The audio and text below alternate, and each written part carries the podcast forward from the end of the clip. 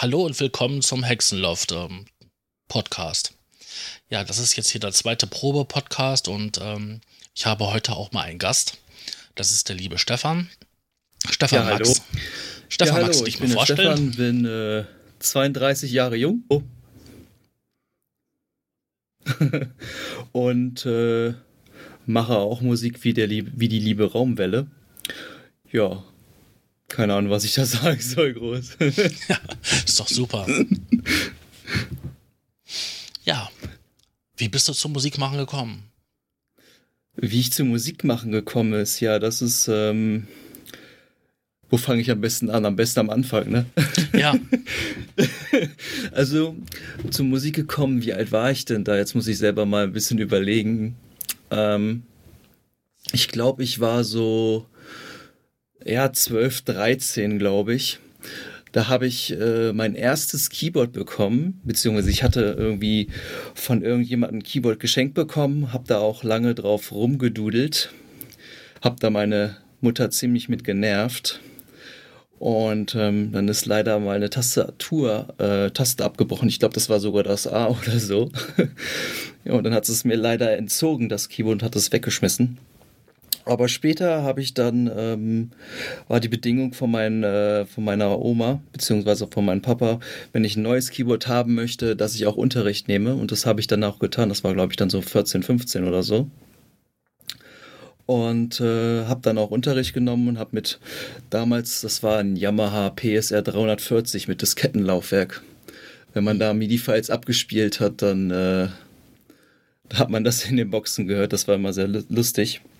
Ja, und später bin ich eigentlich dann, weil ich diese Sounds recht langsam nervig fand, weil sie immer irgendwie gleich geklungen haben und nichts Besonderes war, bin ich dann so langsam auf die Computermaterie gegangen, Musik angefangen mit äh, Magix beziehungsweise EJ.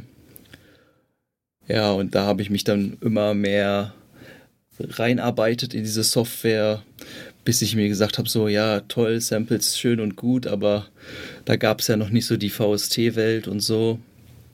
Ja, und später kamen dann halt äh, diverse Pla Programme, die ich getestet habe, wie Fruity Loops und, und, und Reason und, und bin aber hängen geblieben dann auf Cubase. So ja. ganz grob. So ganz, ganz so ähnlich war es bei mir auch. Nur halt ein bisschen eher. Ich bin ja doch ein paar Tage älter wie du genauer acht Jahre und ähm, ja, bei mir war es auch so gewesen. So mit elf, zwölf gab es das erste Keyboard und ähm, ja, da habe ich schnell entdeckt gehabt, dass man da mehr machen kann, als nur halt ähm, rumzuklimpern und diese vorgefertigten Sounds zu verwenden. Man hat, ich habe angefangen, so Schichten zu leeren, mit ähm, Bandmaschinen dann halt ähm, Aufnahmen zu machen, das alles zu doppeln und das war schon eine geile Zeit. Und da hat man viele Experimente gemacht. Ja, ich wüsste gar nicht, was, ähm, was ich heute machen würde, wenn ich ähm, nicht damals so viel experimentiert hätte. Ich denke mal, äh, würdest du äh, weniger Musik machen, beziehungsweise du hättest diese Liebe wahrscheinlich nicht gefunden zur Musik, so wie sie jetzt ist. Nee, ganz und gar nicht. Ähm, ich meine, ich bin zwar zur Waldorfschule gegangen und da ist Musik und Kunst sowieso ein großes Thema, aber das war immer irgendwie alles so klassisch und ja. Ja, das war nicht meine Welt. Ich fand irgendwie so synthetische Töne total geil. Das war auch, glaube ich, die Sektion am Keyboard, die damals ähm, am meisten gespielt wurde. Das war so ein Casio, ich glaube CT 670 oder so. Und ähm, das war die, die synthetische Sektion war das gewesen, was halt bei mir am meisten gebrodelt und geblubbt hat. Also bei mir waren es wirklich äh, so Klaviertöne und, und, und auch Streicher. Das hat mich damals so richtig fasziniert, so die ersten Melodien. Das Keyboard konnte ja damals, das Yamaha konnte, hatte so einen Demo-Modus, wo Titanic gespielt wurde. und ich habe das dann irgendwie wirklich so lange versucht zu üben, diese Melodie. Und ich habe dann äh, bei meinem Unterricht, den ich hatte, äh, die fand das eigentlich schon total cool, dass ich das schon so weit war, obwohl ich gar keine Nosen, Noten lesen konnte. Ich habe das mir alles halt per Gehör äh, beigebracht gehabt. Und halt immer rumgetönt. Ich, das tut mir auch für meine Eltern leid, die das ertragen mussten. Aber so ist das halt nun mal, ne? Und ähm, ja, später, wie gesagt, wo ich dann in die digitale Welt gekommen bin des Computers, da habe ich dann halt für mich dann auch so langsam diese ganzen virtuelle Instrumente, diese ganze Synthesizer, die es dann halt gab, äh, für mich entdeckt. Und jetzt besitze ich mittlerweile mehrere Hardware-Geräte. Hätte ich diese äh, Geschichte vielleicht nicht kennengelernt, wäre, hätte ich wahrscheinlich bis heute noch kein Hardware-Gerät, beziehungsweise geschweige denn irgendwie Musik irgendwie gemacht. Ja, bei mir war das ein bisschen anders. Ähm, damals so computermäßig, ich kannte niemanden, der irgendwas am Computer gemacht hat und ähm, ja, diese Soundkartensache steckte noch quasi in den Kinderschuhe bis dato war gewesen irgendwie so, so 8-Bit-Soundkarten. Und ich hatte mir, mir die erste 16-Bit-Soundkarte gekauft. Die hat damals, glaube ich, 400 Mark gekostet. Eine unglaubliche Summe. So eine Soundblaster 16 war das. Oh ja, die kenne ich auch noch. Ja, und die gab es ja in verschiedensten Ausführungen ähm, mit diesem 16-Bit-Steckplatz und dann später auch als PCI-Karte. Ja.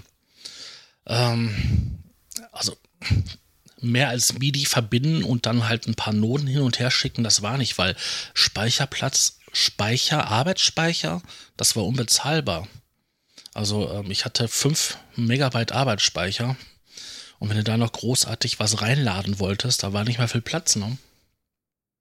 Ja, damals gab es auch, glaube ich, noch nicht dieses ASIO und so. Ne? Das gab es ja damals auch alles, glaube ich, gar nicht. Nee, überhaupt nicht. Also auf der PC-Schiene überhaupt nicht. Also du konntest zwar so ein Standalone-Programme, so FM-Synthesizer und so, die dann halt auf die Engine von der Soundkarte drauf zugegriffen haben, nutzen. Aber so wirklich VST-Sachen oder so, das steckte alles in den Kinderschuhen. Es gab ja auch, glaube ich, Mitte der 80er oder Ende der 80er das erste Cubase VST oder so. Nee, das hatte ich noch nicht. nee, ich auch nicht. Ich wusste gar nicht, dass es sowas gibt. Ich auch nicht. Das habe ich erst später erfahren, wo ich ein bisschen älter wurde. Ich hatte mir so einen ähm, Expander gekauft und ähm, ja, das war halt so eine Erweiterung. Damit konntest du halt schöne neue Sachen machen. Ja, so ein Sound Expander, ne? Ja, ich weiß schon was, das kennen die Geräte, kenne ich auch noch.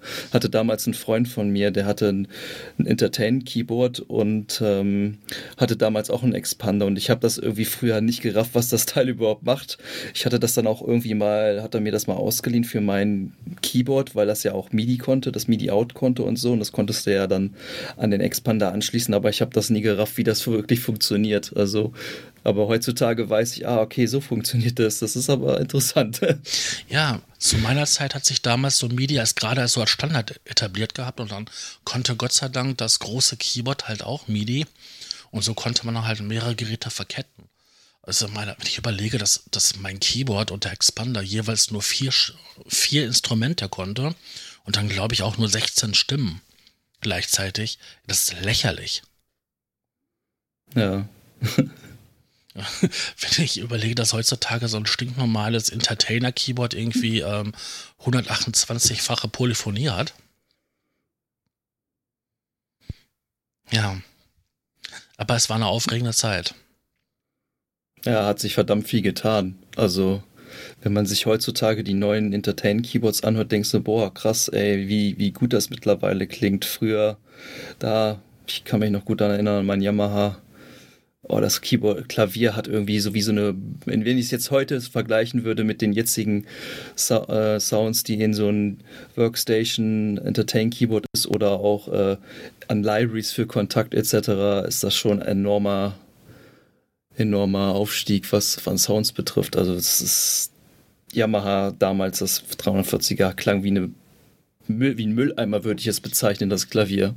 ja, also man muss ja überlegen, dass ja auch der Speicher damals einfach klein war und saumäßig teuer. Und mein Keyboard wurde damals extra beworben gehabt mit den Attributen naturgetreue Sounds und so. Also im Vergleich zu heute klang das Klavier sowas von schlecht.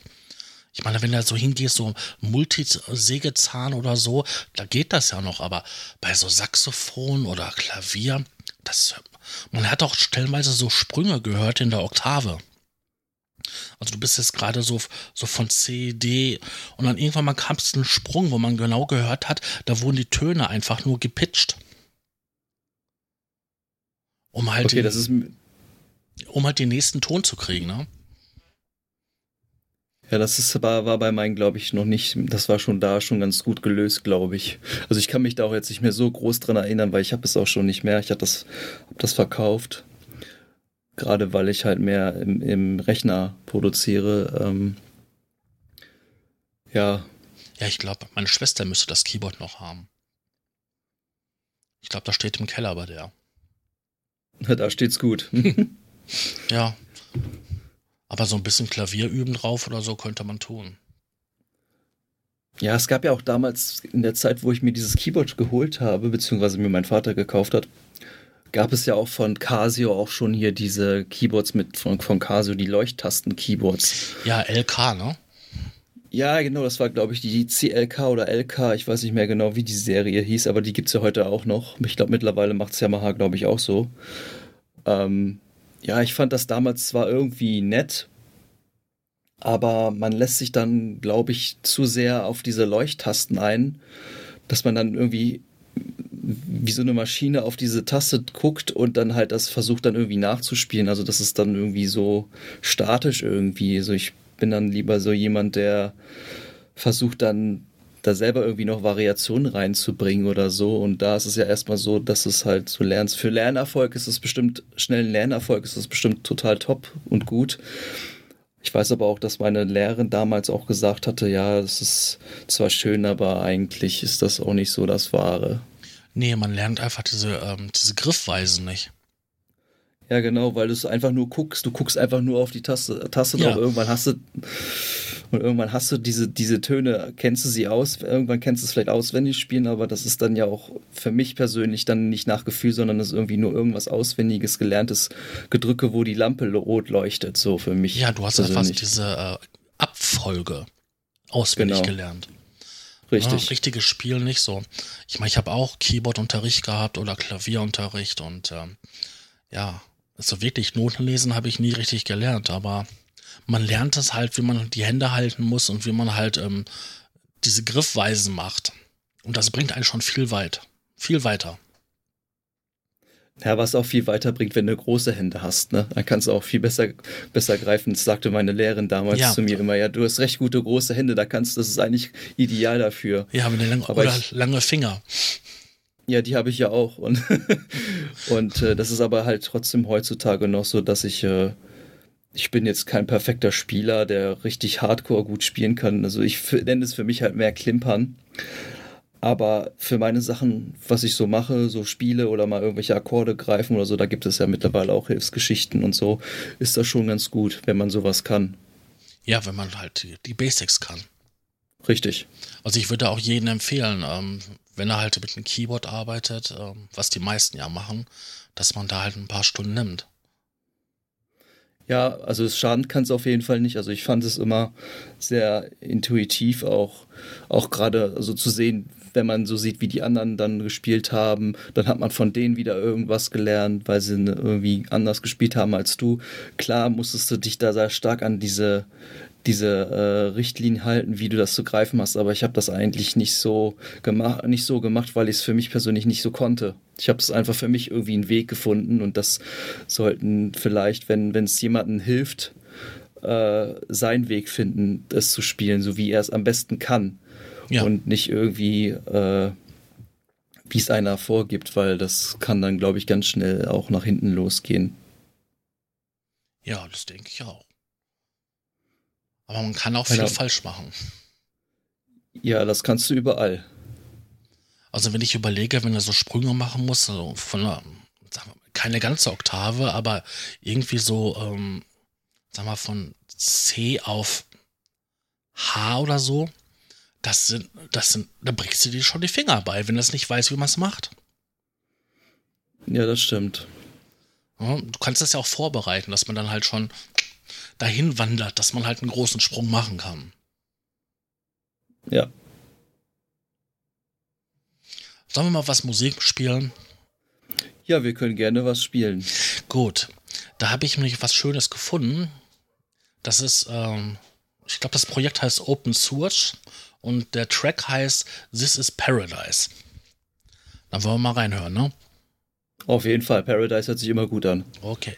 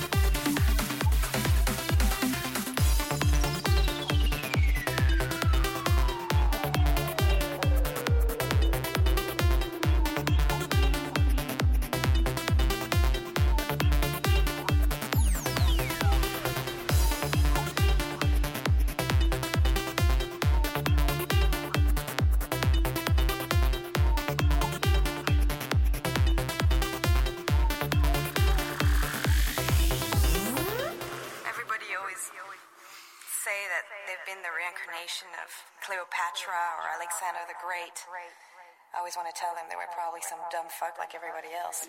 I mean, it's impossible. Think about it. The world population has doubled in the past 40 years. So if you really believe in that ego thing of one eternal soul, then you have only 50% chance of your soul being over 40. And for it to be over 150 years old, then it's only one out of six.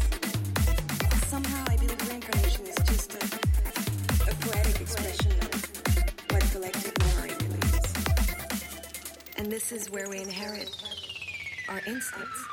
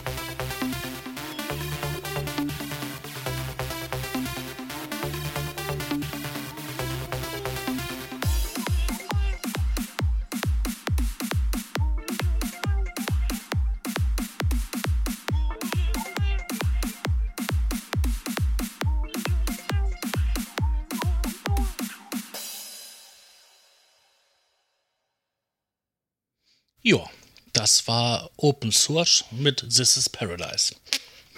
Also ich fand, das war eine echt schöne Nummer. Also mir hat sie gefallen. Ja, zwar jetzt nicht ganz so Goa-lastig, aber es sind schon so leichte ähm, Tendenzen drin. Ja, ein paar Elemente sind auf jeden Fall drin, die so ein bisschen schon, ne, die auf jeden Fall schon sehr treibend sind. Das ist schön. Ja, das hat mir auch sehr gut gefallen, den Track. Ähm, verlinke ich übrigens in der Beschreibung. Den muss ich mir dann gleich mal runterziehen. Ne? Ja, wo waren wir stehen geblieben? Wir waren stehen geblieben an Keyboards lernen, spielen Genau. lernen, an Leuchttasten-Keyboards. Da waren wir. Ja. Kam bei dir schnell der Computer zum Einsatz oder ähm, ging das so eher so schleichend? Äh, das kam eigentlich nach und nach. Also ich hatte ja das Keyboard dann schon gehabt, was ich immer mitnehmen musste, wenn ich zu meinem Vater gefahren bin, weil ne, Scheidungskind und so. Ähm, ich hatte das Keyboard bei meiner Mutter irgendwie hauptmäßig, habe da halt geübt und bei meinem Vater habe ich dann, da habe ich dann auch einen Rechner dann gehabt. Äh, ich weiß gar nicht mehr, was das da war. Es war, glaube ich, schon äh, AMD Athlon 64 oder so, keine Ahnung. Das ist schon etwas länger her. Und da waren dann auch meine ersten Versuche, das Teil auch irgendwie in den Rechner an, anzubringen mit äh, MIDI und so, aber ich habe es damit nie wirklich hinbekommen. Mein Gott, nee. Bei mir war, glaube ich, das zu dem Zeitpunkt ein 386er mit 40 Megahertz. Mein Gott, nee. Ja, ich habe da ja auch ein bisschen später mit angefangen als du, ne? Ja. Ich meine, sind ja dann doch altersunterschiedlich schon ein bisschen äh, Ja. weiter. Steinzeit und du halt ähm, schon Eisenzeit. Richtig. Ins gemachte Nest sozusagen, ne? Ja. Nee, ich hatte da zwischenzeitlich eine kurze Pause gehabt und ähm, habe dann halt wieder so mit 17 angefangen. Und ähm, aber eigentlich doch mehr nur auf Hardware aus, ne? Dann so mit Sequenzer und damit halt gearbeitet. Ja, das war bei mir noch gar nicht. Also bei mir war es wirklich eigentlich äh, später dann, wo ich das dann nicht hingekriegt habe, weil ich es wahrscheinlich nicht gerafft habe, dass man eigentlich in diesem Menü von dem Yamaha Keyboard, wenn ich heute zurückdenke, irgendwie nur einen Knopf in dem Menü einstellen musste, damit man das MIDI sendet. Das wusste ich damals halt nicht. Ja, und den Kanal, ne? Ja, genau, das habe ich auch noch nicht so damals verstanden. Hä, was ist der MIDI-Kanal 1? Hä, was muss ich denn da jetzt machen? Verstehe ich nicht. ja, dann habe ich mir irgendwann damals äh, so ein kleines ähm, MIDI-Keyboard geholt, was du damals schon per USB anschließen konntest und dann lief das auch sofort. Ich habe dann halt wesentlich später. Da muss ich aber schon so ja, Mitte 20 gewesen sein. Da habe ich dann wieder angefangen mit den Computer dabei, dabei zu holen, weil ich gesehen habe einfach, es gibt geile Scheiße da draußen. Vor allem teuer. Ja, aber geile Scheiße an Software und ähm, dann waren da schon so Sachen so wie die ersten Versionen von ähm, Reaktor oder so. Und da konnte man sich halt die Sachen selber zusammen patchen und das war schon total genial. Ja, das habe ich, da, da war ich noch nicht so weit, dass ich das gerafft habe, was überhaupt Reaktor ist. Ich weiß auch gar nicht, ob das Reaktor damals schon hieß oder ob das noch irgendwas anderes war. Also nee, war ich glaube, das, ich glaub, das hieß schon Reaktor, ja. Ich glaube, das hieß schon so. Ja, und dann habe ich angefangen, mich damit zu beschäftigen. Ne? Dass man halt auch Cubase, Cubase kannte ich halt nur aus vom Altari oder so. Und das hatten da Leute verwendet und die waren ja immer alle recht hochnäsig. Und äh, ich als PC-Nutzer, naja, konnte halt nur hinterher schauen, neidisch. Aber ich wusste gar nicht, dass es dann halt sowas wie Cubase gibt oder so. Dann habe ich mal irgendwelche anderen Produkte gefunden, die dann halt so ähnlich waren. Die habe ich dann ausprobiert und habe dann festgestellt, ja, das ist toll, das ist ganz toll, aber irgendwie fehlt ja was. Und dann bin ich halt über Cubasis, oder ne? Ja, diese Light, super Light-Version ge gestolpert. Und ähm, da hat es dann Klick gemacht. Ja, und dann bin ich halt so à peu à peu halt um Cubase.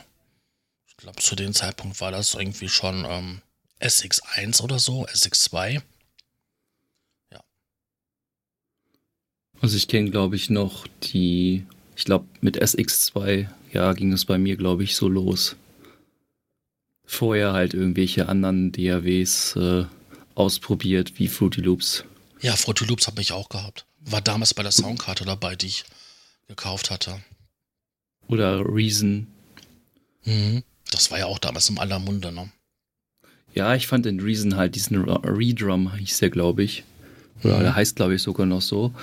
Ähm, den fand ich immer ganz cool und ich fand das eigentlich schade, dass man das nicht so als Audio rekorden konnte und so. Da habe ich das dann, habe ich mir dann beholfen mit Cubase, dass ich das dann in den Rewire-Modus Ja, äh, angebunden habe, damit ich das dann rekorden kann. Hat auch gut funktioniert. Ja, der, dieser Maelstrom oder wie der heißt, der ist ja sehr, sehr beliebt auch noch heute, ne? Ja, ja. Der kann auch viel, das Ding. Also, Sieht ja nicht nur ungewöhnlich aus, macht auch ordentlich Druck.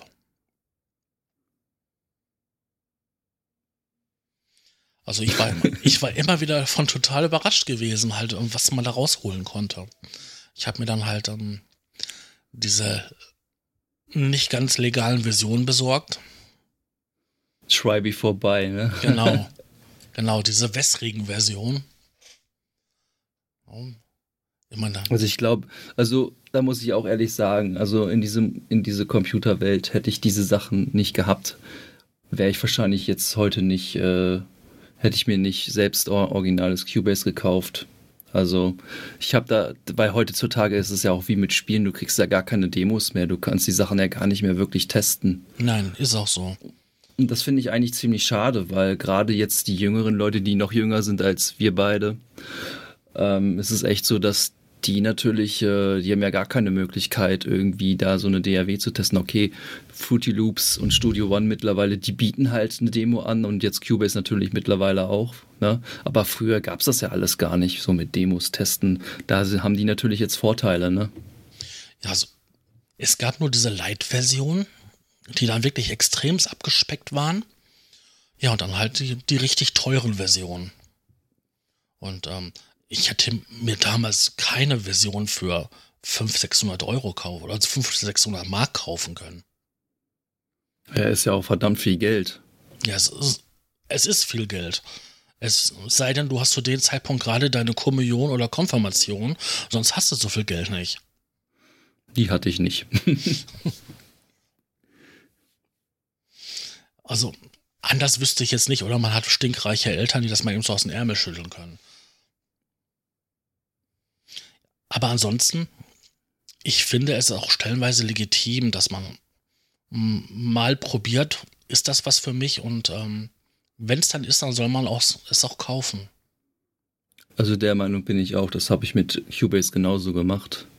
Dass ich erst äh, eine Testversion in Anführungsstrichen, nenne ich es jetzt mal, gehabt habe und dann mir gesagt habe, okay, nee, ich möchte damit mehr machen, ich möchte da mich noch ein bisschen mehr intensiver mit beschäftigen, dann hole ich mir eine Version. Ich hatte zum Glück das Glück, dass ich in einer Firma gearbeitet habe, die Musikinstrumente etc. verkauft hat und dadurch bin ich dann auch zu einer günstigen Cubase Education Version gekommen. Mhm.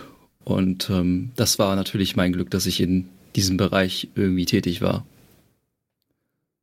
Ja, ich meine, das ist auch, es ist auch toll, ne, dass die solch, solche Angebote halt anbieten. Ne? Ja, definitiv. Also früher waren die Auflagen, glaube ich, ziemlich streng, was die Educations-Version betrifft. Äh, ob sie es jetzt noch so streng halten, weiß ich nicht. Aber ich glaube mal, die sind auch sehr froh, wenn sie äh, Versions Versionen verkaufen, überhaupt generell. Ja, wobei so Firmen wie Steinberg oder so, die haben ja irgendwie immer noch ein Monopol, ne? Also, wenn da geknackte Versionen rauskommen, dann sind es halt ähm, die kleinen. Aber ich habe seit Ewigkeiten halt keine große mehr gesehen. Das wird seinen Grund haben. Ja, das wird seinen Grund haben.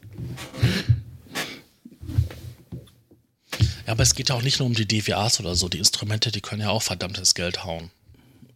Oh ja, das stimmt. Das stimmt. Also wenn ich mir mal anschaue, was manche ähm, Sample Libraries kosten, mit 500, 600 Euro, Ja, das sind dann meistens die Streicher-Sample-Libraries. Ja. Ne?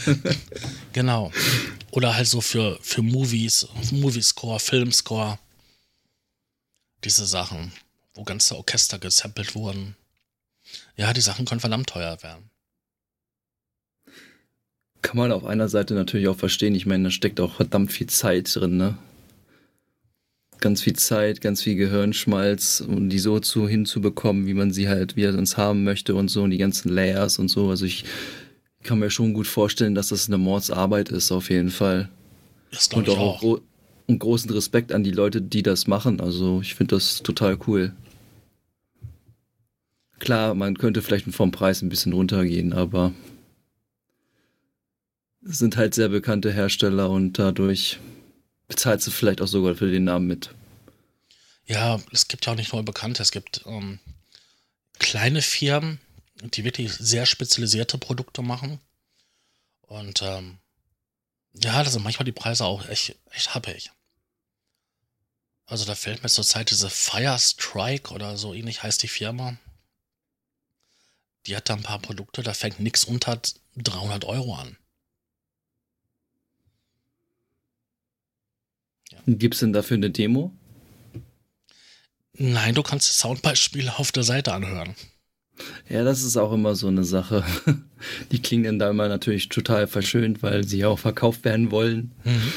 Sind dann dann, hat man diese, dann hat man diese Libraries und dann denkt sich, oh, ja, hm, klingt irgendwie nicht so wie im Video. nee, die Sachen sind natürlich bis zum geht nicht mehr halt ausproduziert und ähm, Ja, da sind dann Komponisten, die wirklich auch Ahnung haben. Ja. Naja, man will es jetzt auch verkaufen. Ne? natürlich. Aber auch so Sachen halt, sagen wir mal, was kostet denn heutzutage so ein ähm, komplettes Paket von Nexus? Oh, oh, das kostet bestimmt drei, drei bis vier, drei bis 4.000 Euro. Ja, denke ich auch mal. Also zu dem Zeitraum, wo ich mich für das Ding interessiert habe, da hat das schon 1,7 gekostet. Ja, ich könnte mal nachschauen, aber ich glaube, das waren so 3.000 mittlerweile mit allen Packs, die es da so gibt. Das ist eine, das ist mal eine Hausnummer und ich meine, wer verwendet das zum größten Teil? Also es gibt da, also ich kenne sehr, sehr viele in meinem Freundesumkreis, die gerne den Nexus verwenden. Ich bin jetzt nicht so der Fan davon. Ich habe beim Nexus 1 habe ich gerne ähm, diese Sachen verwendet, um halt schnell Ideen festzuhalten. Ja, dafür verwendet es ein Kumpel von mir auch, der das, der, dass er mal ganz schnell irgendwie seine Ideen dann rein, reinmachen kann so und dann halt später dann halt das Instrument auch auswechselt, so wie du es wahrscheinlich tust, ne? Ja, also so habe ich es damals gemacht. Ich habe ja jetzt eine längere Pause gehabt, aber ich habe es damals so gemacht und aber es, es ist einfach viel, viel Geld, was man da investiert und für ein Instrument, was man im Endeffekt so gar nicht benutzt, weil diese Sounds, die hast du so oft schon in anderen Produktionen gehört, dass es eigentlich aus den Ohren schon wieder rausblutet. ja. Ich meine, es ist ja leider schon fast genauso mit den, ähm, ja, Omnisphere. Das Ding galt ja lange Zeit so quasi als Geheimtipp, aber der wird ja auch mittlerweile verwurstet wie sonst was. Wobei wir ja schon bei Omnisphere 2 sind, ne? Ja. Ich meine, auch das Ding, also viele Sounds davon, die, die trifft man immer wieder.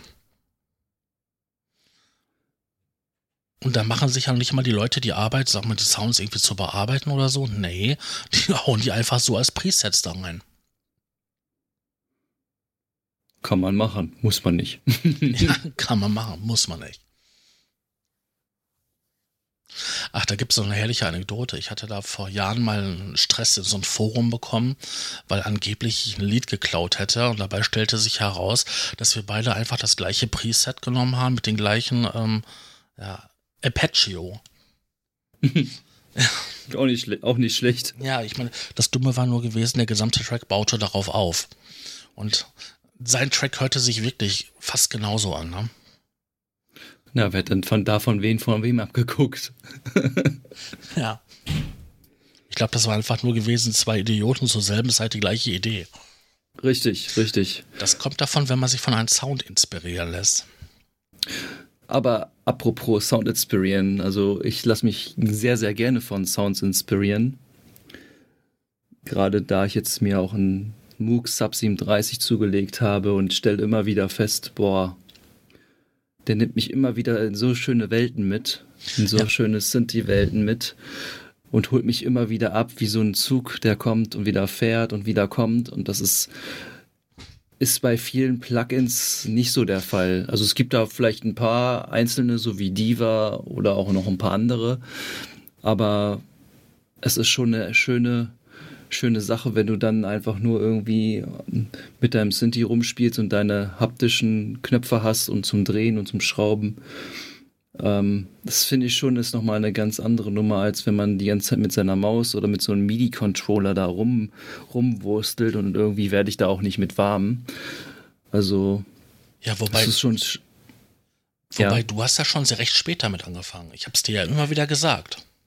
Ja, ich habe da wirklich spät mit angefangen, aber man muss natürlich auch sagen, Hardware-Synthesizer sind auch nicht gerade günstig. Okay, jetzt mittlerweile ist es echt so, es ist ja mittlerweile so richtiger Boom an, an kleinen Geräten, äh, wie zum Beispiel hier der MB33, das kostet, was kostet der? Der kostet 139 Euro, hast du so eine, so eine Asset, Asset-Klon, 303-Klon. Ja. Der klingt auch ziemlich, ziemlich geil, muss ich ehrlich sagen. Klar kommt natürlich nicht ans Originale, an die normale TB303 ran. Aber vom Sound her, wenn man ihn mag, ist das auf jeden Fall eine coole Kiste. Ja. Ich habe davon ja die Rack-Version und ähm, die beiden klingen ja schon sehr ähnlich. Ich glaube, die Rack-Version ist noch ein bisschen ähm, komplexer wie diese Tischversion. Aber im Großen und Ganzen würde ich sagen, der Sound 80% TB303 steckt schon drin. Inwiefern meinst du komplexer? Also du hast ja auch in der in der kleinen hast du ja auch mehrere MIDI äh, CCs und so weiter und so, die du halt Ja, ich glaube, an, ansteuern kannst und alles. es fehlt der Suboszillator fehlt, ne? Ja, das, das stimmt. Der Sub, der ist nicht drin. Da gibt's halt nur, ich glaube, äh, Sägezahn und äh, Ja, Rechteck und Sägesound. Rechteck. Ja, genau. So ein Sub hast du nicht drin. Nee, das stimmt. Und ich glaube, irgendwas noch von den Einstellmöglichkeiten. Eine Sache fehlt noch. Naja, ich meine, für den Preis ist ja, das doch okay. absolut genial. Wobei ich festgestellt habe, ähm, die Zeiten, wo man halt günstig ältere Synthesizer kaufen kann, ist vorbei. Ja, das glaube ich auch. Das ist mittlerweile. Also eBay ist leer. eBay Kleinanzeigen, da findet man schon hin und wieder was oder in Facebook in so Foren, aber die Preise sind nicht mehr so unten, wie sie mal waren. Also wenn ich überlege, dass ich regelmäßig Synthesizer für unter 100 Euro gekauft habe, also pff, das ist ja echt nichts. Nee, das ist nichts. Wobei, da kann ich auch gleich nochmal irgendwie so einen Tipp äh, raushauen. Ähm, und zwar heißt die Firma, das werden wir dann, glaube ich, auch nochmal verlinken für die Leute, die sich dafür interessieren. Das ist der Craft Synth von Modal. Und das ist eine kleine DIY-Geschichte, die man zusammensetzen kann. Ganz kleines Gerät. Ist ein monophoner Synthesizer. Kann man auch per USB anschließen und kannst auch den mit äh, einem MIDI-Controller oder auch mit der DAW steuern. Und das Teil haut auch schon richtig coole Sachen raus. Ist ein monophoner Synthesizer. Hat auch äh, DSP-Effekte wie Delay drinne und so. Und das Teil habe ich auf der Superbooth gesehen und das fand ich ziemlich, ziemlich cool. Und der Preis ist der absolute Hammer, 99 Euro. Also das ist ein richtig cooles Ding. Ich habe Also- das gesehen, also ich habe darüber gelesen, ähm, im SynthMac, glaube ich, oder Mhm. dort im Blog. Da war halt ein Artikel darüber und ähm, ich fand das schon beeindruckend. Ich meine, es ist zwar schon ein sehr kleines Gerät, aber ähm, für den Preis, Ja, vor allem der Sound ist auch richtig schön. Also ich habe da gedacht, so, boah, diese kleine Kiste so, das macht die Kiste gerade so krassen Sound. Also das war schon, schon cool. Und dann auch mit DSP-Effekten, okay, ob man sie jetzt braucht, da kann man sich jetzt drüber streiten. Ne? Aber so vom Konzept, was man da alles zubekommt, du kannst es sogar, wenn du ein Android-Phone hast oder ein ähm, ähm, iPhone hast, dann kannst du sogar ähm, die Soft Software kostenlos runterladen. Du kannst es sogar dann mit deinem ähm, iPhone steuern oder auch mit deinem Android-Gerät, was ja bei Android ja schwierig ist, irgendwie irgendwas zu finden, was du damit steuern kannst, weil das ja alles über auf iPhone ausgelegt ist. Yes. Aber das finde ich schon sehr cool. das ist irgendwie auch voll die Seuche, ne? Also alles, was halbwegs cool ist, ist nur für iPhone. Oder Ja, leider, leider. Aber es soll ja irgendwie an der Struktur liegen, ähm, die das Betriebssystem ausmacht. Was, glaube ich, Audio und MIDI bei ähm, Android fast unmöglich macht. Ja, ich glaube, die haben auch Probleme mit den Latenzen, Ausgleichgeschichten und so ein Kram. Also mittlerweile, ich meine, ich habe jetzt hier auch ein etwas neueres Handy, das da ist jetzt schon äh, das 6er drauf, Android 6, da gibt ja auch schon 7 mittlerweile. Und selbst das 6er hat schon mittlerweile äh, einen Modus für MIDI, habe ich gesehen. Also du kannst es sogar in MIDI versetzen und könntest dann halt sozusagen mit der Tastatur dann MIDI senden und so per LAN, denke ich mal, funktioniert. Ich habe das noch nicht ausprobiert. Ich habe es auch noch nicht ausprobiert. Aber ich denke, da wird es dann noch ein paar Latenzprobleme geben und Audio-Sachen, Geschichten geben, die halt einfach da noch nicht so richtig rund laufen. Wo natürlich Apple mit ihren iPads und iPhones äh, natürlich Vorteile haben.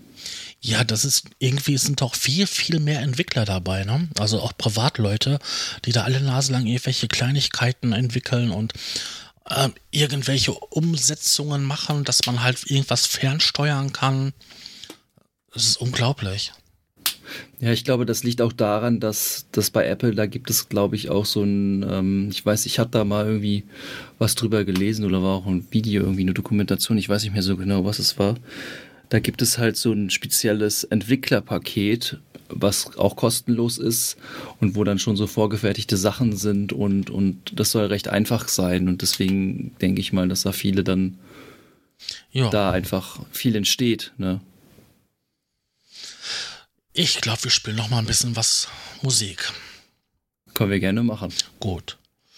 Das wäre von der Gruppe, oh, wie heißt die?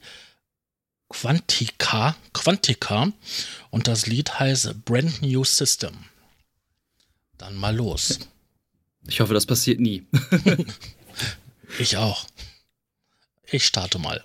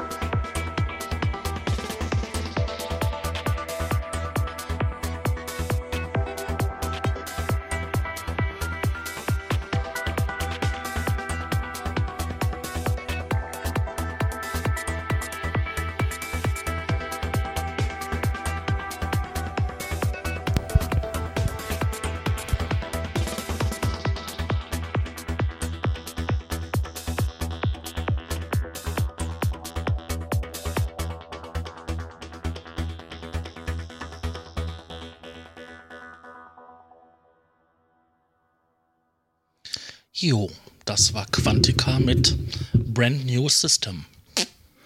Also das war auf jeden Fall schon viel, viel mehr psychedelisch. Also Ja, es war eher so ähm, nach einem langen Partywochenende mal ein bisschen zum Runterkommen. ja, aber das ist gut. Gerade jetzt so auf so einen schönen Sonntag. Okay, Sonntag, ist- jetzt hier ist es gerade nicht so schön, bei uns regnet es hier. Ja, hier auch. Aber trotzdem zum Runterkommen immer gut. Ja, habe ich mir auch gedacht. Wie gesagt, ähm, Link unten in der Beschreibung. Das ist wie bei YouTube, ne? Bitte in Ja. der Videobeschreibung gucken. Guckt sich meistens eh kein Schwein an.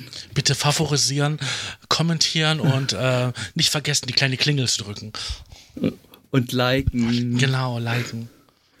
Und folgt mir auf Twitter und Instagram und so, ne? Genau. ja.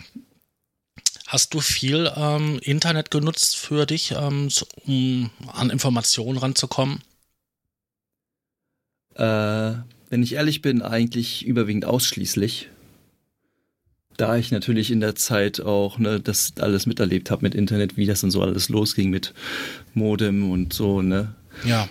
Und ähm, ja, ich habe vieles eigentlich über, über Internet mittlerweile, mit, also jetzt sowieso generell überwiegend über Internet, aber auch so Fachzeitschriften halt. Ne? Ich weiß nicht, darf man den Namen sagen? Ja, warum wir, haben ja nicht? wir haben ja sowieso schon hier ein paar Namen erzählt, also hier die Beats oder so oder Recording oder was gibt's da noch? Es gibt so Keyboards und Keyboards Keys. und so, da, Keys, Keyboards und so. Aber ich finde irgendwie mittlerweile, dass in diesen ganzen Magazinen, Zeitschriften so viel Werbung drin ist, dass da man irgendwie gar nicht mehr so diese äh, Ja. ja, Informationen bekommt einfach. Es ist irgendwie nur noch so, hm, Und vor allen Dingen, manche Zeitschriften kommen nur noch ähm, alle zwei Monate. Und ähm, man muss sich bewusst sein, dass die Informationen, die man da kriegt, äh, älter als zwei Monate sind. Ja, da bist du natürlich im Internet natürlich aktueller informiert, ne? Ich meine, mittlerweile ist es ja auch so, dass die Firmen viel Werbung, Marketing ma machen im Internet. Ja. Und du findest es auch sehr schnell. Und Ja. wo wir dann schon, sorry, dass ich dich unterbreche, aber wenn wir schon dabei sind, ähm, wenn man Informationen möchte, so was es so Neues, was so Neues gibt und so, da könnte man einmal auf gearnews.de gehen oder auch auf kvraudio.com, weil da sieht man immer recht gut, was man, was so, was gibt's so Neues oder was wird Neues kommen oder gibt, gab's irgendwelche Updates und sowas. Also das kann man auch, da auf jeden Fall mal nachschauen für die Leute, die da Interesse haben dran. Oder hat die größeren Foren abgraben, ne? Ja, wie Sequencer, ne? Das Sequencer-Forum. Ja, gibt ja auch noch einige so DJ-Foren, die auch sich stellenweise mit ähm, Musikproduktion beschäftigen. Und ich glaube, zu allen möglichen besonderen Musikstilen gibt es auch irgendwie ein Forum. Wobei Foren, außer von so richtigen Nerds und so, werden die wirklich noch genutzt oder ist das alles mittlerweile schon bei Facebook gelandet? Also ich muss ehrlich sagen, dass ich mir eher lieber irgendwelche Forum anschaue als in Facebook, weil die Übersicht in Facebook ist äh, teilweise sehr, sehr schlecht, finde ich persönlich für mich. Vielleicht bin ich auch einfach nur zu doof. Nee, ich verstehe diese ähm, Struktur der Facebook-Gruppen auch nicht. Also, wenn man da nicht aufpasst und die, das ist eine Gruppe, die sehr aktiv ist oder so, das wandert so durch den Stream durch. Ja, du siehst es nicht, ja, das ist, das ist richtig. Und manchmal habe ich auch das Gefühl, dass Facebook so ein paar Sachen verschluckt. Einfach, dass dann irgendwelche Post Posts weg sind, obwohl sie Mhm. irgendwo noch da sind. Das ist echt. Das ist einfach die Filterblase. So nennt man das. Ah, okay. Ja, Facebook weiß ungefähr das, was du magst oder so, oder nimmt an, was du magst und dementsprechend postet das halt oder spuckt der Feed die Sachen aus. Das hast du natürlich in einem Forum ist, gar nicht. Nee. Aber ich muss aber sagen, ich bin auch lieber in einem Forum als in Facebook. Wenn ich jetzt spezielle Fragen habe. Ja, manchmal kannst du Glück haben, aber meistens ist es so, dass du die Informationen, die richtigen Informationen, die du wissen willst, auf der letzten Seite findest. Ja, oder du bist so schlau und du kannst die Suche benutzen, ne? Wenn die Suche vernünftig funktioniert, das ist Voraussetzung, ne? Ja, Da gibt es ja auch manche Foren, die dann nicht so sind, nicht so gut sind. Nee, Aber da- das sind halt halt so kleine Mängel, da muss man halt mit leben. Wichtig ist es ja, dass man äh, Informationen sich da rausziehen kann, beziehungsweise für sich rausziehen kann und vielleicht auch daraus was lernt, was natürlich am besten ist. Also auch wünschenswert ist, wenn, wenn, wenn, wenn die Leute das lernen möchten, dann ist es auf jeden Fall eine coole Sache. wenn ich mal überlege, so zurück, dass ich dann damals, da, da gab es das Internet noch gar nicht so, also mit Mailboxen dann dort meine Informationen bekommen habe, dann dort halt so Tracker-Dateien, so Octamac und Fast Tracker und wie sie alle hießen, diese Sachen getauscht habe und äh, wie lange das alles her ist, wie primitiv das war und wie luxuriös das eigentlich heute ist mit dem Internet. Ich meine, wir beide sprechen ja auch übers Internet. Richtig, wir haben uns ja auch übers Internet kennengelernt, ne? Genau. Und wir beide wohnen ja nicht gerade um die Ecke. Nee, und das ist aber auch gerade das Schöne irgendwie, dass man connected ist mit der ganzen Welt und mit anderen Leuten, mit denen man sich vielleicht nicht unterhalten hätte, vielleicht doch unterhält und Ja. Freundschaften sich aufbauen oder auch äh, Partnerschaften oder auch was auch immer, ne? Ja, ich habe meine Freundin im Internet kennengelernt. Bis jetzt habe ich jede Freundin im Internet kennengelernt. Da bist du nicht der Einzige. Und ich glaube, das habe ich schon gemacht, bevor das überhaupt alle anderen gemacht haben. ja, das habe ich auch gemacht und viele haben auch zu mir gesagt, äh, das ist doch totaler Blödsinn, da findest Ja. du doch nichts und so. Ja, und jetzt bin ich mit meiner süßen über elf Jahre zusammen, ne? Also es Ja. funktioniert schon. Genau. Aber man merkt doch mittlerweile gerade, es ist jetzt, hat zwar jetzt überhaupt nicht mit, mit diesem Thema zu tun, aber man merkt das echt, dass es äh, in den Chats mittlerweile ziemlich krass abgeht. Also gerade so jüngere Leute und, und, und so, was da für Spur gemacht wird und so, um, ja, weiß ich nicht. Also ich bin nicht mehr so oft in Chats, weil es einfach nicht, mir nicht mehr so, was war, ist nicht mehr das, was es früher mal war. Nee. Also ich muss auch sagen, dass ich ähm, die Plattformen, auf denen ich mich aufhalte, ähm, sind mehr als handselektiert. Weil einfach mittlerweile so viel Schrott auf. Es gibt auch einige Foren, die ich einfach nicht mehr aufsuche, weil die sich im Laufe der Zeit so verändert haben. Es sind so viele Leute da hinzugekommen. Ähm, ich glaube, die einfach nicht mehr so viel mit diesem, mit der Idee eines Forums ähm, was zu tun haben, sondern das einfach nur noch benutzen als ja, Kotzbecken, um sich da auszukotzen. Wie geht's dir da? Ähm, ich bin sehr oft im, im, im Steinberg-Forum. Also da sind natürlich auch viele Leute, also da sind eigentlich überwiegend Leute, die irgendwie nur irgendwelche Probleme haben. Mhm.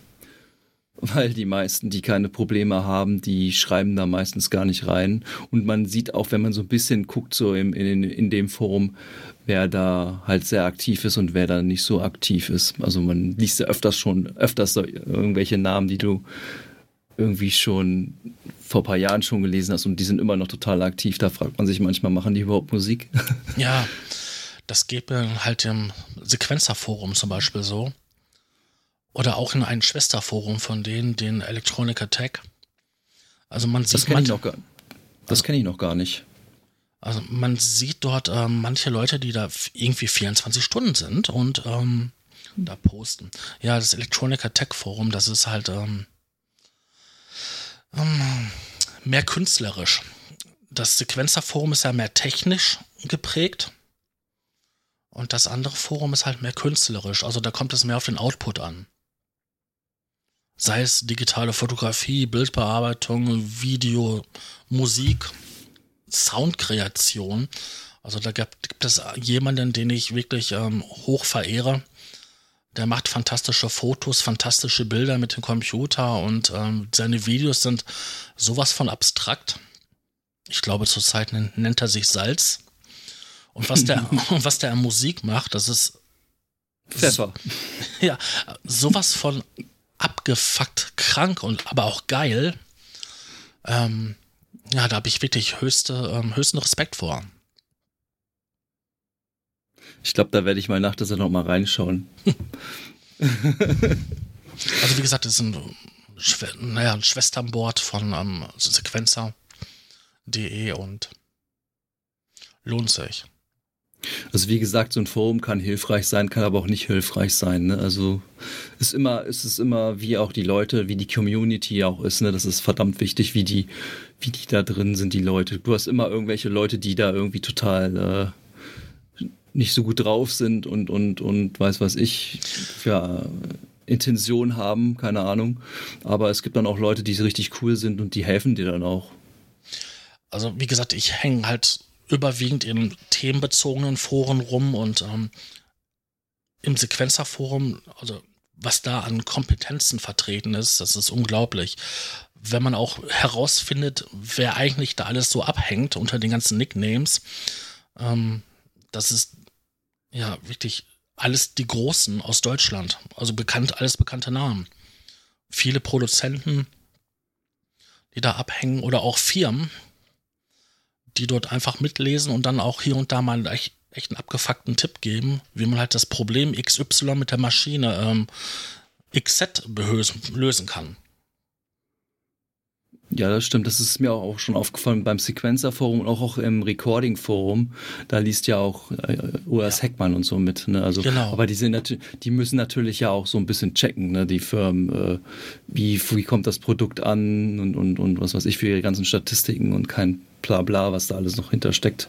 Aber es ist natürlich auch schön, es ist natürlich auch schön für die Hersteller, die kriegen irgendwie, wenn ein Produkt gerade jetzt beim VST-Instrument, äh, ich sag jetzt einfach mal, ich werfe jetzt einfach mal die Diva rein, äh, die ist ja schon, war ja schon sehr in Diskussion, weil sie so viel Computerleistung frisst. Mhm. Und ähm, es ist aber auch natürlich ein geiles Produkt und das weiß der Heckmann auch. Und ich finde auch gut, dass er den gemacht hat, den Synthesizer, weil der ist echt, echt geil. Also klar, er verbraucht Ressourcen, aber da sollte man sich dann wirklich vor Augen halten, äh, was möchte ich denn machen mit diesem Synthesizer? Möchte ich mit dem wirklich äh, vernünftige, schöne Sounds haben, habe vernünftige, schöne Soundqualität oder reicht mir da da vielleicht doch ein Silent One, wo ich mal kurz irgendwie was äh, machen möchte als, als Melodie oder so und der braucht dann halt nicht so viel Leistung, da muss man halt immer so ein bisschen abwinken und zur Not hat man ja auch die Möglichkeit, die Sounds zu rekorden, wie du es ja auch noch kennst, ne, in deinen, in deinen Zeiten mit Bandmaschine und auch ja. äh, Multitrack Recording etc. pp. Äh, meine Arbeitsweise ist mittlerweile, seitdem ich die Hardware-Synthes habe, auch eine andere, dass ich äh, versuche, das auch gleich aufzunehmen und gar nicht erst irgendwie mit den ganzen MIDI-Parametern und mit den ganzen Automationen, die du da ähm, hast zur Verfügung bei manchen VSTs. Äh, es ist einfach, wenn man einfach dann ran rumschraubt, dann hast du den Sound so, okay, dann wenn da irgendwas falsch gemacht hast, dann machst du das halt nochmal. Aber das übt dich ja später ja auch im Endeffekt. Und wenn dann irgendwelche Live-Geschichten Pardon, wenn du irgendwelche Live-Geschichten machst, hast du auf jeden Fall schon mal einen Vorteil, dass du dich dann auskennst, was denn funktionieren kann und was halt nicht. Das, was, weil du dir halt die ganze Zeit das so rekordest. Ne? Das finde ich halt natürlich eine schöne Geschichte. Ja, das Problem ist, was sehr viele haben, ist, vor allem von den jüngeren Leuten ist, die kennen das eigentlich nur noch, wie man in the Box arbeitet. Ja, damit, das, damit bin ich ja auch groß geworden, wenn ich ehrlich bin. Ähm, ähm, ich kannte das ja auch noch, dass es halt viele billige Hardware gibt und ähm, da musste man sich damit beschäftigen, wie kriege ich das da rein, den Sound rein, wie kriege ich die Daten raus und so. Das ist natürlich alles sehr aufwendig. Und man kann sich einfach nicht ein MIDI-Interface leisten mit unbegrenzt Ausgänge und auch kein Audio-Interface leisten mit unbegrenzt Eingänge. Ähm, wenn du nur zwei Eingänge hast, dann musst du halt überlegen, wie mache ich das? Packe ich einen Summierer davor und nehme jedes Instrument einzeln auf oder jede Spur einzeln? Ja, und so weiter und so fort. Also externe Hardware macht das Leben nicht unbedingt einfacher, aber du hast wesentlich schönere Möglichkeiten. Du kannst auch den PC auslassen und dann den Keyboard rumspielen oder einen Synthesizer und einfach das Gerät mal ja, offline benutzen.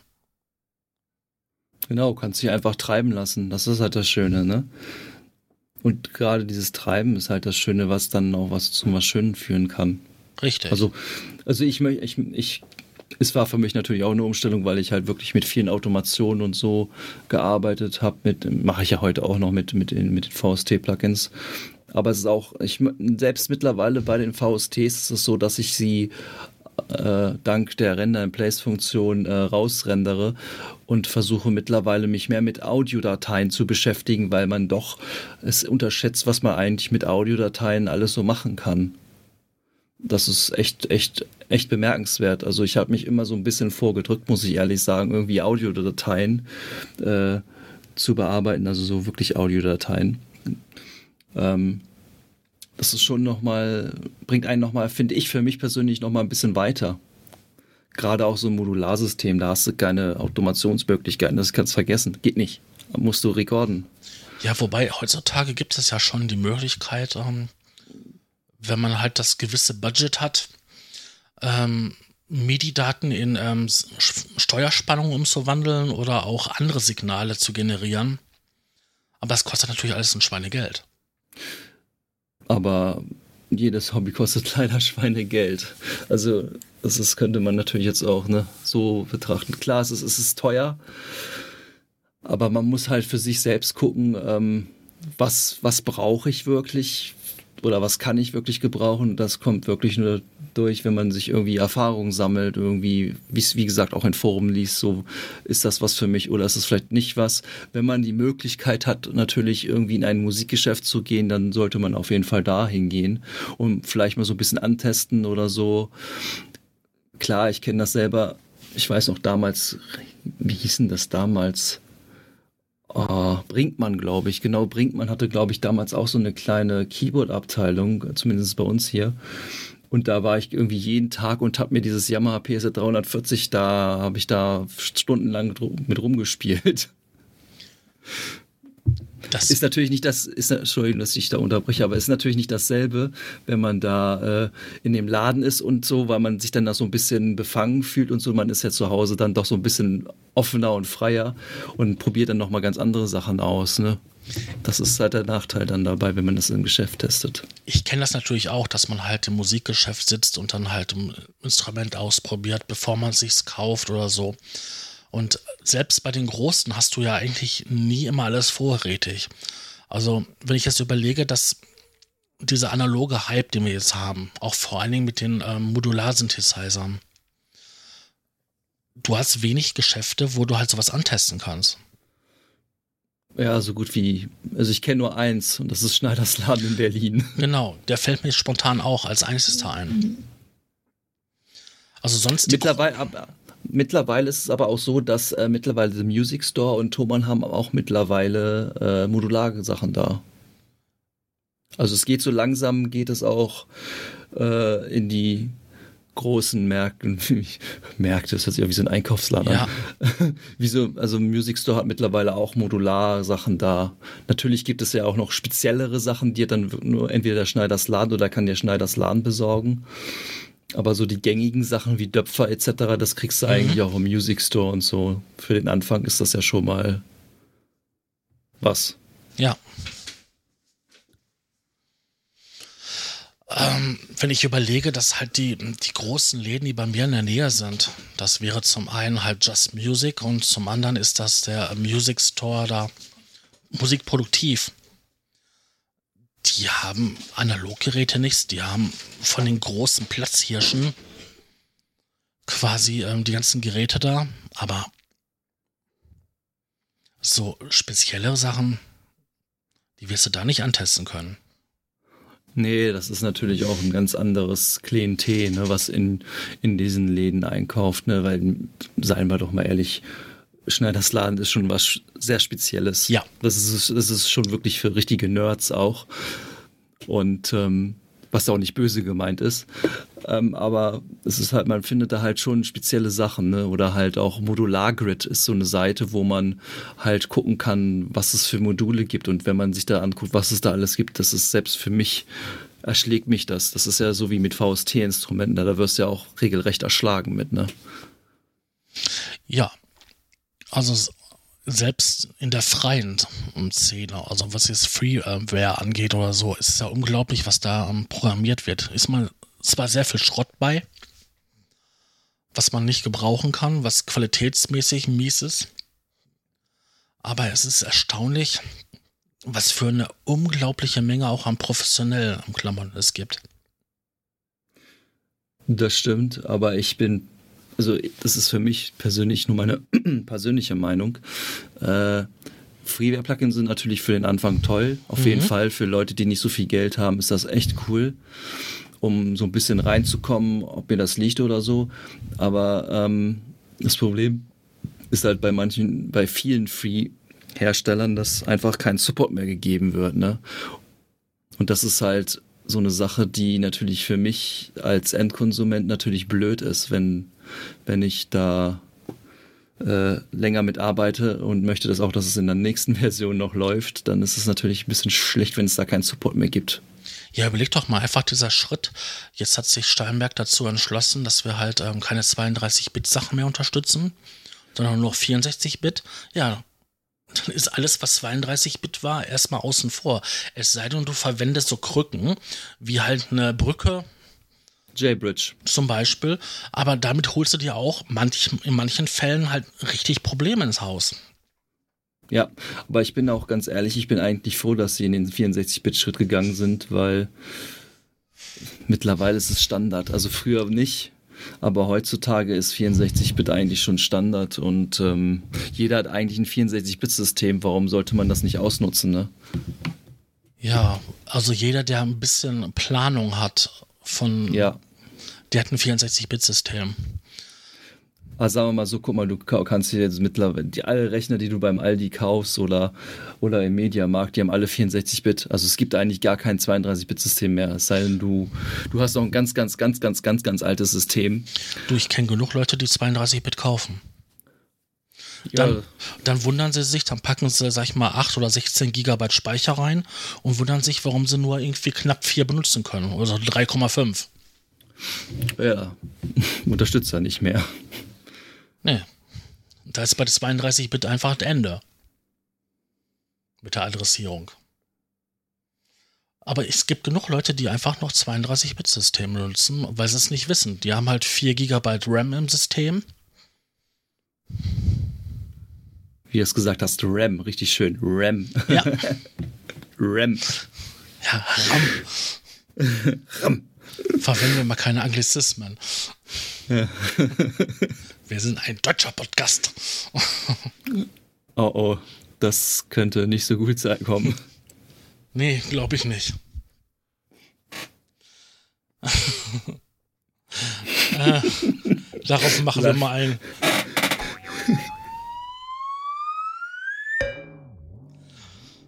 Aua.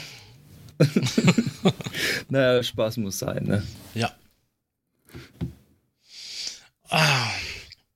Nee, aber ähm,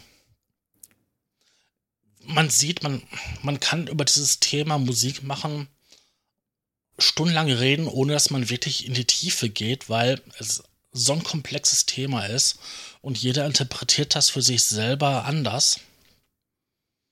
Also, wenn ich überlege, mein Gott, nee, was habe ich schon für interessante Leute kennengelernt, die komplett anders gearbeitet haben oder einen komplett anderen Ansatz hatten, wie ich ihn hatte oder habe. Und auch ähm, philosophisch gesehen, also ganz viel hineininterpretieren, wo ich immer nur denke, hey, es ist Musik. Jeder drückt sich da aus und jeder fühlt was anderes, aber ich muss da nicht, wer weiß, was alles reininterpretieren. Das ist so ähnlich wie bei so wenn man Kunstgeschichte studiert, ja, da kann man auch so ein Bild so bis ins kleinste Kleinigkeit so auseinandernehmen und analysieren. Und das Gleiche kannst du auch bei Musik machen. Und wenn ich dann damit anfange, geht bei mir diese, dieser Zauber, der Musik ausmacht, mich in eine andere Welt zu katapultieren, einfach verloren, weil ich die ganze Zeit nur darüber nachdenken muss. Hast du da so ähnliche Erfahrungen? Ja, habe ich auch manchmal ist es so, dass man, also ich sitze manchmal davor und denke mir so, boah, was mache ich denn jetzt? Und man denkt die ganze Zeit drüber nach und dann passiert eigentlich gar nichts. Und dann gibt es so Tage, wo du gar nicht drüber nachdenkst und da läuft es einfach. Da, da läuft es. Und das ist, es ist, es ist auf jeden Fall ein schwieriges Thema, auch gerade, weil man natürlich ja auch mit den großen Leuten mithalten möchte, einfach, ne? Du möchtest auch möchtest gut, ein gutes Produkt abliefern, der Sound soll gut sein und, und möchtest ja auch nicht irgendwie schlecht dastehen. Du möchtest ja einfach auch irgendwo dazugehören, ne? Weil die Menschen möchten ja auch irgendwo zugehören, möchten mitreden können und, und auch dabei sein. Ja, ich meine, vor, Ah, vor Dingen, Aber ich bin, ich bin aber auch teilweise sehr oft irgendwie in dem Technischen, hänge ich mich manchmal sehr fest. Und ähm, es macht aber auch Spaß und ich finde, das ist auch das Wichtige irgendwie. Ähm, es sollte trotzdem ha- halt Spaß machen. Wenn es einem so Spaß macht, dann sollte man das sollte man das so machen. Also wenn es Spaß macht, ist es das ist das Wichtigste überhaupt. Also Leute, wenn ihr Spaß habt an, an Musik, dann dann macht es oder wenn ihr an diesen technischen so irgendwie dran interessiert seid, dann macht es einfach. Weil es gibt nichts Schlimmeres, als Sachen irgendwie nicht zu tun, weil, weil man es nicht so machen kann, wie man es eigentlich möchte, so will. hast du nicht manchmal auch das Problem, dass wenn du zu analytisch die Musik anhörst, dass du gar nicht dazu kommst, die- diese zu genießen? Ja, also mir ging das früher, war das so, wo ich angefangen mit Musik ha- gemacht habe und so und dann bin ich dann auf in der Disco gegangen und habe dann irgendwie, ich konnte nicht abschalten. Ich habe irgendwie die ganze Zeit diese Lieder, die da liefen, irgendwie analysiert und und äh, ja, es war schrecklich. Man konnte irgendwie nicht abschalten. Ja. Aber ich bin leider auch so ein Mensch, der sehr, sehr viel nachdenkt und da ist es bei mir dann nochmal noch mal eine ganz andere Geschichte. Da ist es dann, fällt es einem doch schon ein bisschen schwer, so ein bisschen frei, sich frei lassen zu können. Also ja, das kenne ich sehr gut. Ja, das muss man auch erstmal lernen. Musik Ja, einfach dann zu genießen. Richtig. Und vor allem, ich kriege auch manchmal von ein paar Freunden irgendwelche Sachen zugeschickt und ähm, klar, die wollen natürlich dann auch deine Meinung dann zu hören und dann versuche ich da auch so gut wie ich für mich finde, was ich, da suche ich mir dann halt die Sachen so raus, was, was ich halt gut finde von den Track oder vielleicht ist es sogar auch der ganze Track, der mir komplett gefällt, wie er gemischt ist, wie die Sounds sind und so. Aber ich versuche da auch ehrlich zu sein, was mir gefällt und was mir nicht so gefällt. Aber man kann es halt nicht jeden, jeden recht machen und das sollte man auch nicht, weil das äh, bringt einem auch nicht wirklich weiter, finde ich. Nee, Musik ist eine sehr subjektive Sache und hängt halt von, oder da spielen viele Faktoren mit. Also ähm, ich habe einen Bekannten, der macht sehr, ja, Musik, die, die sehr full on ist. Und das ist mir manchmal zu viel Hektik. Ich stehe da doch mehr so auf diese ruhigeren Sachen, so ein bisschen gediegener. Mehr so diese progressi progressive Schiene. Also ich mag, mag ja auch Full On eigentlich recht gerne. Auch das Progressive, wobei mir das Progressive so ein bisschen aus, den, aus der Nase raushängt. weil die, die klingen irgendwie auch alle mittlerweile ziemlich gleich. Ja, da gibt es ein ganz gutes Mittel. Ähm, ich höre mittlerweile ganz wenig ähm, Musik. Ja, also ich äh, höre im Moment auch nicht so viel Musik, aber ist manchmal auch ein bisschen doof für die Kreativität. Manchmal ist es ja auch cool, dann hörst du irgendwie was, so ein Sound oder so, der dir total gefällt und vielleicht schraubst du mal so einen ähnlichen oder so. Das ist halt ne, immer so eine Sache. Es ist auch, glaube ich, äh, auch sehr tagesabhängig, beziehungsweise wie man sich selbst im Moment fühlt. Sehr großes Thema. Wenn man äh, nicht so gut gelaunt ist, dann hört man vielleicht eher ruhige, langsamere Musik als so richtig schnelle Full-On oder so. Ne? Und manchmal hast du dann so Tage so, boah, dann brauchst du auch sowas Schnelles einfach. Und das ist, ich glaube, das ist auch ziemlich teilweise in sich selbst, wie man halt sich selber fühlt, ähm, wichtig, wie, wie man mit seiner ganzen anderen Umgebung halt irgendwie ist, dass man, wenn man traurig ist, dann hört man, also ist es bei mir so, dann höre ich mehr so traurige Sachen als fröhliche Sachen, obwohl Ja. es eigentlich besser wäre, traurig, äh, fröhliche Sachen zu hören als traurige Sachen, aber das ist dann halt einfach so, ne? Ja, es ist einfach so, ja. Manchmal braucht, also mir sagte mal jemand, ähm, er hat eine ähm, CD oder eine Kassette zusammengestellt mit der Musik für den Fall, dass es einen Tag gibt, wo es sich richtig beschissen fühlt. Und ähm, da ist dann halt Musik drauf, die halt gut ist, wenn man sich beschissen fühlt. Sehr kraftvoll, sehr aggressiv und ja. Und das war ein, äh, ein Doktor, jemand, der ähm, jahrelang schon Erfahrung hat in der Behandlung von psychisch Kranken. Und er meinte, das ist die beste Medizin, die er hat. Ja, ist doch auf jeden Fall gut, dass er für sich da auf jeden Fall einen Weg gefunden hat, wie er für sich persönlich da mit umgehen kann. Das ist super. Aber da kann man mal sehen, Musik ist etwas, was halt äh, die, Ge die Gefühle trägt. Ja, die ganzen Emotionen und es ist. Also meine, Musik ist Musik ist so viel. Sorry, ich unterbreche dich immer. meine besten Tracks habe ich gemacht in einer Phase, wo ich verlassen wurde von einer Freundin oder ähm, ich würde schon sagen depressiv war. Ja, da muss ich genau, stimme ich dir zu, das ist bei mir genauso. Da waren die Sachen sowas von kraftvoll und ich glaube, so kreativ und so innovativ war ich noch nie. Davor und danach. Wobei ich auch sagen muss, dass ich, ich beschäftige mich ja auch sehr technisch viel, auch mit den ganzen Sachen und so. Also ich merke schon, dass es mich auf einer gewissen Weise schon irgendwo hemmt, weil man einfach so, ja, muss das beachten, dies beachten, bla bla und so, oder solltest du vielleicht beachten.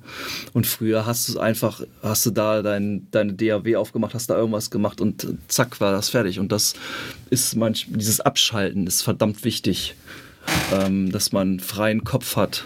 Ne? Ja.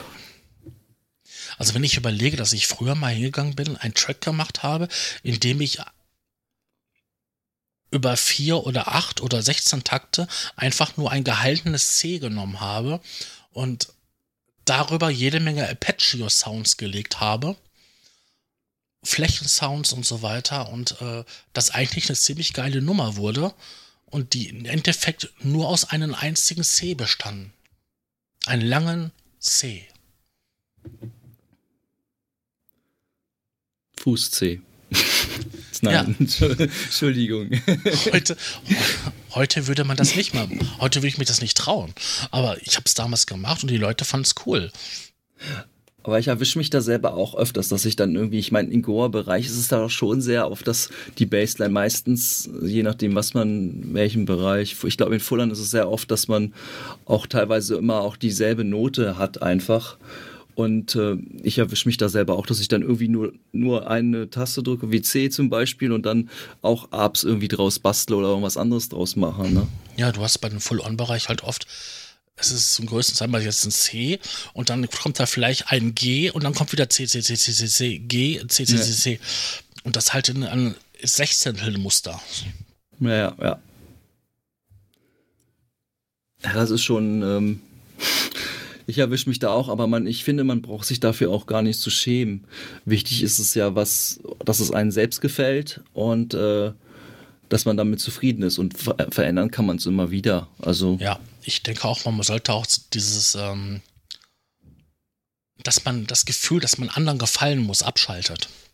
Richtig, und das ist gerade irgendwie ganz, ganz, ganz schlimm, finde ich, irgendwie, dass man irgendwie für jeden irgendwie sehr gut dastehen möchte und äh, ja, wichtig ist es wirklich, kommt mir schon so vor wie so eine erotische Sendung, äh, dass man echt einfach äh, so auf sich mehr, also auf sich hört, so ein bisschen, was einem gefällt und ja.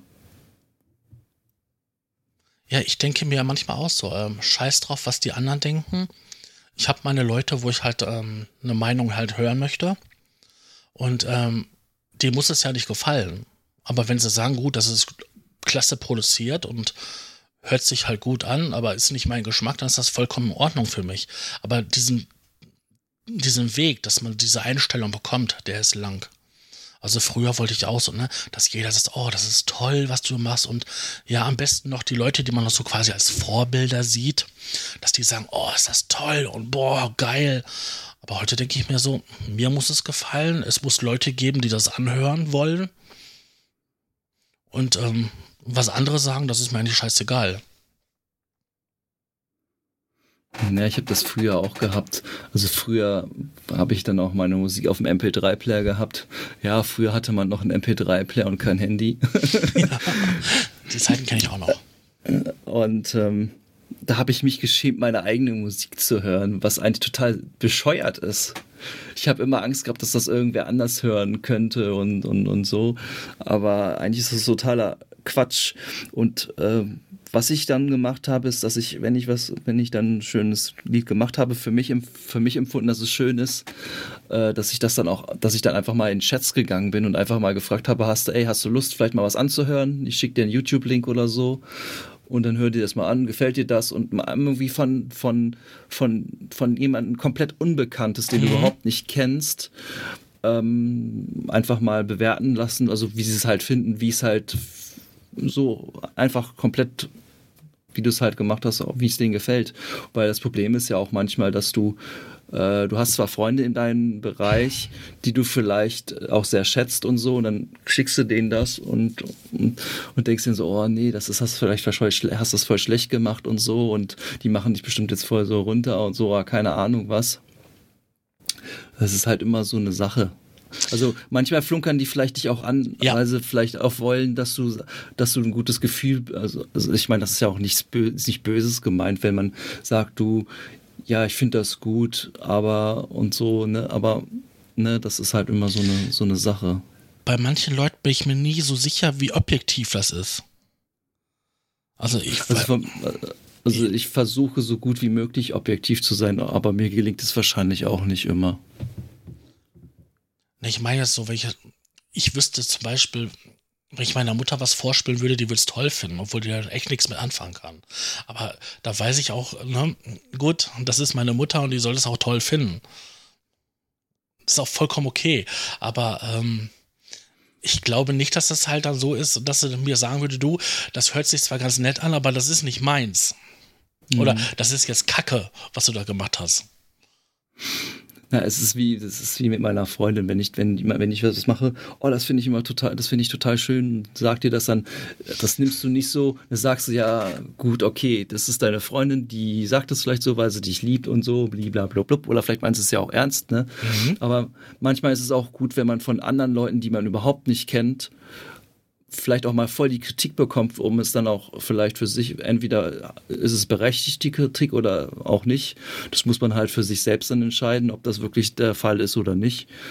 Und äh, daraus kann man ja auch lernen und das ist ja auch sehr gut. Ja. Also finde ich persönlich. Also, also Kritik ist, wenn es konstruktive Kritik ist, dann auf jeden Fall immer her damit. Genau, das ist immer sehr lehr lehrreich. Und ich glaube, wir sollten das auch als Schlusswort nehmen, denn wir haben schon eine Stunde und ja, fast 30 Minuten voll und langsam Kam mir gar nicht, langsam kam mir gar nicht so lang voll. Nee, kam mir nicht so lang vor, mir auch nicht. Aber langsam wird schon sehr esoterisch. ja. Gut, dann würde ich mal sagen, das war's mit dem Probe-Podcast Nummer 2. Und ähm, ich hoffe, ihr hattet Spaß. Mir hat es mit dir, Stefan, besonders viel Spaß gemacht. Mir auch mit dir. Schleim. ne? Dann würde ich mal sagen, man hört sich, man stört sich mal woanders, ne? Sowieso.